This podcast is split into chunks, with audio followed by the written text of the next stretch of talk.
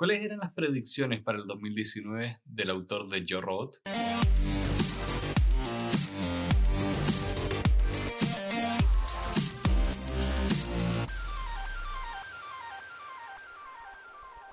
Hola a todos, bienvenidos a Elemental, su club de aprendizaje semanal. Mi nombre es Pedro y estoy acá con Santiago. Hola, hola.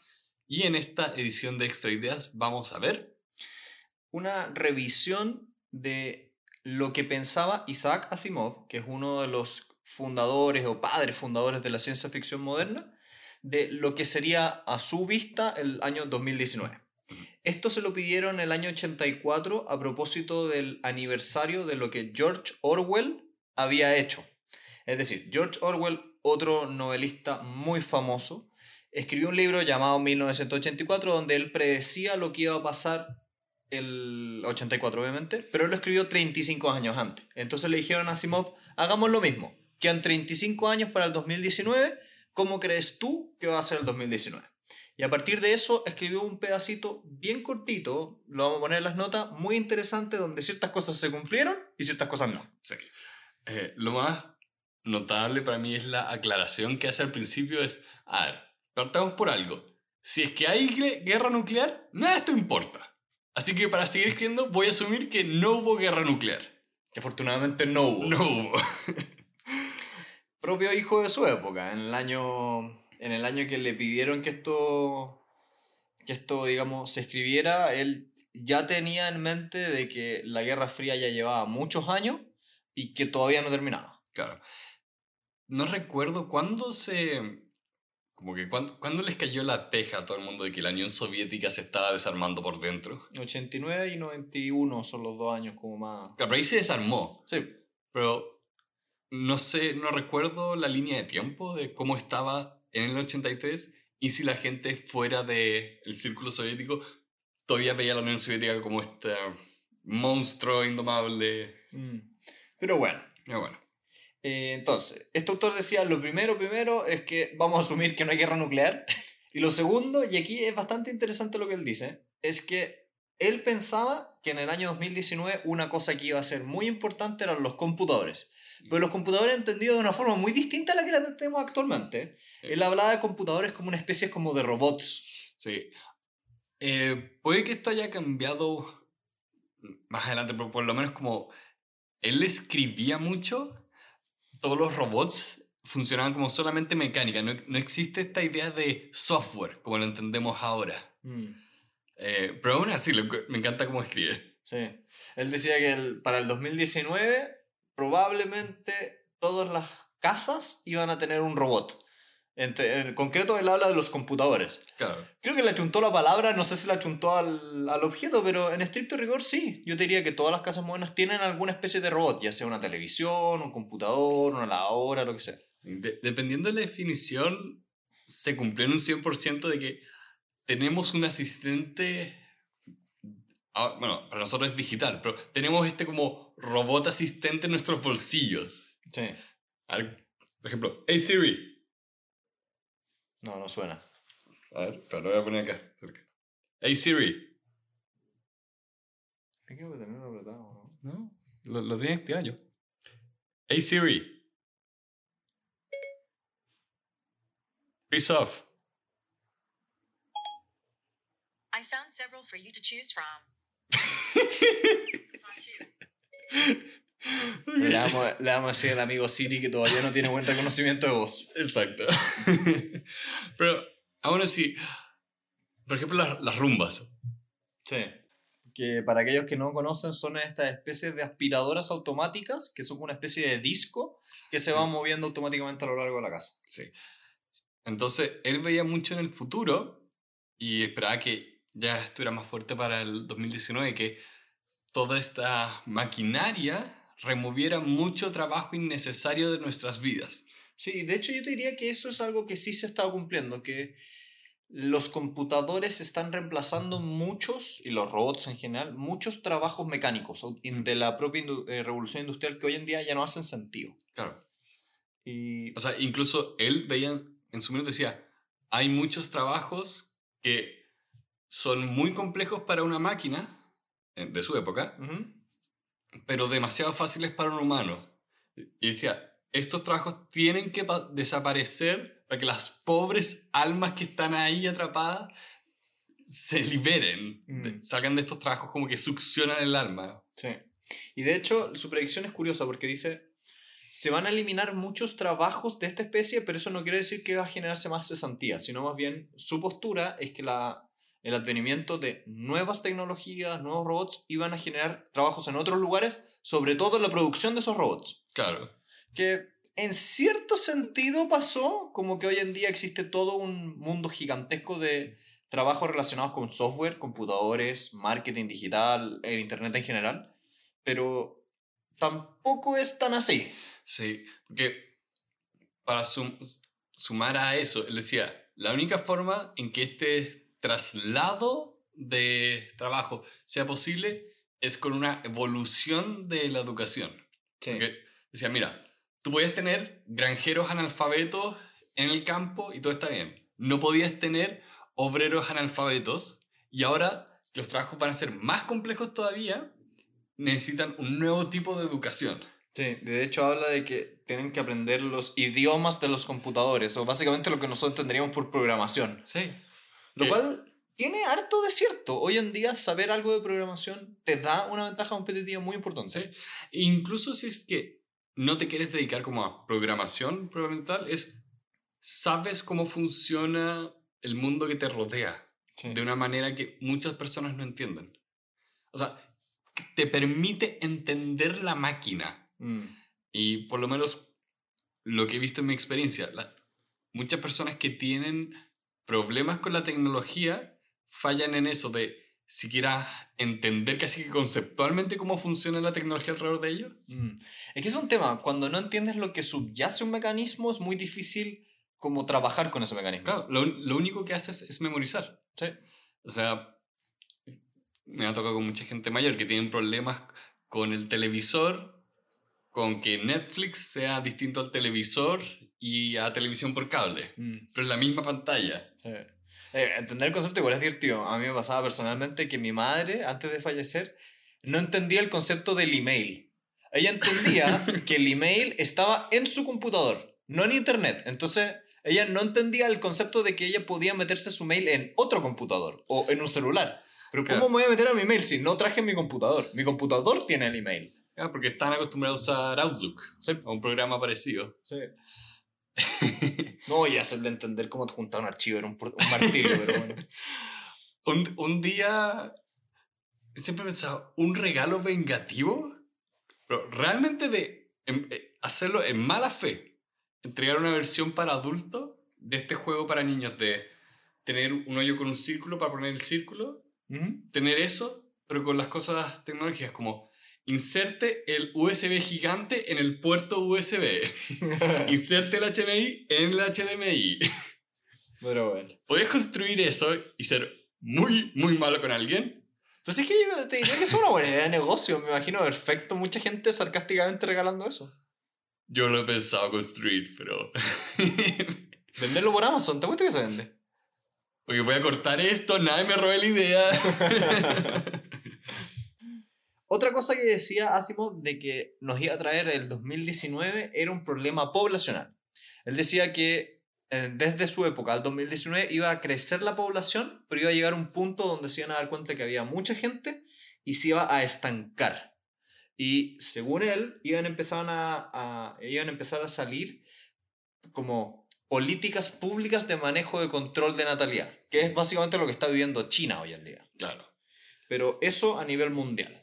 Sí, lo, lo curioso es que, bueno, justo hace un par de meses vi uno de estos videos de Bill Gates, ¿Ya? donde hablaba de un fenómeno de, de por, por qué él no creía que iba a haber un problema de sobrepoblación. Ujú. Y lo que él mostraba era que, mira, todas estas proyecciones de población cometen el error de estar totalmente aisladas de cualquier otro fenómeno. Porque lo que decía, mira, claro, tú tienes po- crecimiento exponencial, pero que hemos visto en los países, en otros países. Mientras más se desarrollan, también aparecen cosas como eh, condones, la píldora del día después, toda esta como tecnología médica de anticoncepción, entonces las tasas de natalidad Se empiezan a bajar. Ya. Entonces, la, la corrección que hacía al crecimiento poblacional era muy fuerte. Ya. Entonces, claro, no fue una ley la que, la que empezó a controlar, controlar el crecimiento de la población, sino el comportamiento de las personas y la tecnología sobre el control de natalidad. Mm. Pero igual estoy de acuerdo con él, y eso tal vez es una predicción no para el 2019, sino para todos los años que vienen, de que el tema poblacional es un tema. Sí. Es un tema importante, no sabemos si es que va a crecer mucho o no, pero una cosa es clara, hay muchas personas en la Tierra. Y eso tiene mucho que ver con el siguiente punto de Asimov, que era las consecuencias de la irresponsabilidad humana en el medio ambiente se van a empezar a notar. Y yo creo que hoy en día se está tomando el discurso público del cambio climático. Como no se hizo en los últimos 100 años real y seriamente. Hoy en día es un tema que los propios presidentes de los países más importantes tocan constantemente. Es que no puedes ignorar un problema que toca cada aspecto de tu vida, de Mm. todas las vidas de las cuales eres responsable. O sea, no, no es solo un tema que lo que pasaba antes, como con cosas como el Capitán Planeta, que es bonito, es bonito estar preocupado del medio ambiente, pero ahora realmente es un tema de, ok, el planeta va a estar bien, pero es un tema de extinción humana. Sí. Bueno, la predicción de Asimov era que se iban a estar empezando a crear tecnologías que nos permitiesen hacernos cargo de este problema. Gracias, Tesla. Tesla puede ser una de esas, de esas ideas, digamos. O sea, ahora hay un área grande de estudio sobre eh, economía circular, producción circular, que se refiere a que no es como ahora puede ser, por ejemplo, Coca-Cola, que hace la bebida y te la vende en un envase plástico, y Coca-Cola no se hace responsable por el envase plástico. Ahora la idea es que se haga responsable, es que si piensas en un producto no puedes pensar simplemente que tú lo haces, lo entregas y te no te, preocupas. desentiendes, Claro. Bueno, y el último punto a este respecto era que, según este autor, las naciones se iban a unir y ayudar para solucionar este problema, no porque se cayeran bien ni se quisiesen, sino porque derechamente era que si no lo hacían, se mueren todos. Me gusta dónde está su espíritu. No sé si está de acuerdo con él. No es- desafortunadamente no hay mucha gente inteligente en posiciones de poder. En fin. En fin. Pero siguiendo un poco esa línea, él sí decía que, mira, la, por necesidad y por conveniencia vamos a empezar a expandirnos y solucionar todos estos problemas, no nos vamos a estar peleando. Y él veía que en el 2019 ya íbamos a estar teniendo una industria espacial, entiéndase, estar colo- colonizando la luna. Sí, según él, nosotros íbamos ya a haber creado suficiente tecnología como para tener viajes constantes al, al espacio, para lograr minar la luna, es decir, sacarle los materiales para construir cosas espaciales y crear eh, como estaciones de energía solar eficientes que lanzaran como especies de rayos a la Tierra. Eh, hay un video de In a Nutshell que es sobre The Dyson Sphere, que es esta idea de, por ahora ciencia ficción, de rodear al Sol de un dispositivo que pueda recolectar toda esa energía solar y enviarla a la Tierra. Mm, Entonces me encanta ver este tipo que está diciendo todas estas cosas como, pero a una escala donde él las ve posibles. Ya. Porque claro, Dyson Sphere es, estamos a varias cientos de años posible eso. Pero dice, a ver, si, si se puede enviar energía por ondas de microondas, ¿por qué no podemos empezar a tener estas cosas como en el espacio? ¿Por qué no podemos tener como una planta de energía solar en la luna y que envíe la energía a la Tierra? Sí. Porque, claro, suena desquiciado porque no lo vamos a lograr en un par de meses, como una especie, pero aún así, si tú haces el cálculo de cuánta energía solar captura la Luna y se la pudieras enviar a la Tierra, efectivamente estarías solucionando todos los problemas energéticos. Sí. Y los problemas energéticos están asociados a muchas otras cosas, porque la producción de energía hoy en día tiene que ver con carbón, tiene que ver con petróleo y en general con mucha contaminación. Sí. Entonces, si tú logras una energía renovable que no sea contaminante, solucionas muchos de los problemas climáticos. Y también muchos de los conflictos políticos son sobre recursos. Sí. Eh, desde tiempos antiguos, tú querías tener una mayor población, necesitabas más tierra, se la quitabas al de al lado. Re- Revolución industrial, desapareció un poco eso. Ah, espera, ahora es de recursos clave. No solo tener tierra para cultivo, es recursos clave. Vamos a pelearnos en estos lugares en específicos. Por el petróleo. Exacto. Entonces, no, cuando dejan de desaparecer esos recursos específicos, la idea es que desaparecerían un poco ese tipo de conflictos. Mm. Esperemos, dos cruzados. Y con esto yo creo que igual un llamado a todos los que nos escuchan de ¿cómo será el mundo en 35 años más? Creo que es muy difícil de predecir.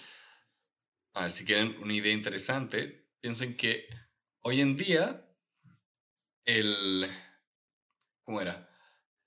El cohete que fue al espacio por primera vez es tan antiguo como el avión de los hermanos Wright era cuando lanzaron ese cohete.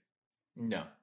Si pones la, o sea, si pones la línea de tiempo de acá a los hermanos Wright, primer cohete al espacio, en la mitad. Sí. Entonces, en- entiendo por qué estos autores eran tan optimistas realmente. Bueno, y también hay que pensar que en la Guerra Fría se invirtieron trillones de dólares en programas espaciales. Sí. El, el- en realidad era un, un pretexto para tener desarrollo de misiles, pero eso es otro problema. Ese es otro problema. Pero, pero aún así, es ese sueño de tener la civilización espacial y que no se destruya el planeta, o mejor dicho, que el planeta no nos destruya a nosotros. O no, no nos destruyamos con No el planeta. destruyamos. ¡Hey! No hubo guerra nuclear. Estamos avanzando. Sí. Y una de las razones que, por las cuales queríamos partir este año con Asimov es que él era muy optimista. Él veía un futuro brillante para nuestra especie. Y queremos que ustedes también vean este año con optimismo. Que a pesar de que las cosas puedan ser complicadas, es un año más, es una oportunidad más para mejorar las cosas. Y probablemente este va a ser un muy buen año para todos nosotros y para todos los que nos escuchan. Muchas gracias por escucharnos en todas estas plataformas este año. Spotify nos fue muy bien. Apple Podcast, Google Podcast, revolucionamos ahí. y en YouTube nos ha estado funcionando bastante bien. Tenemos unos nuevos eh, gráficos. Tenemos nuestro primer interno, nuestro querido Alfred. Hello. En realidad se llama Alf- Alfredo, pero, pero le decimos Alfred. Hello. No es ese, pero bueno. Así que muchas gracias por todo y nos vemos este 2019. Que estén bien. Voy a mostrar los videos de estos Juanes que son muy parecidos a los otros. Ah. y Ah. ¿De qué era? No sé, grité toda la web. Quería saber qué era para no ir.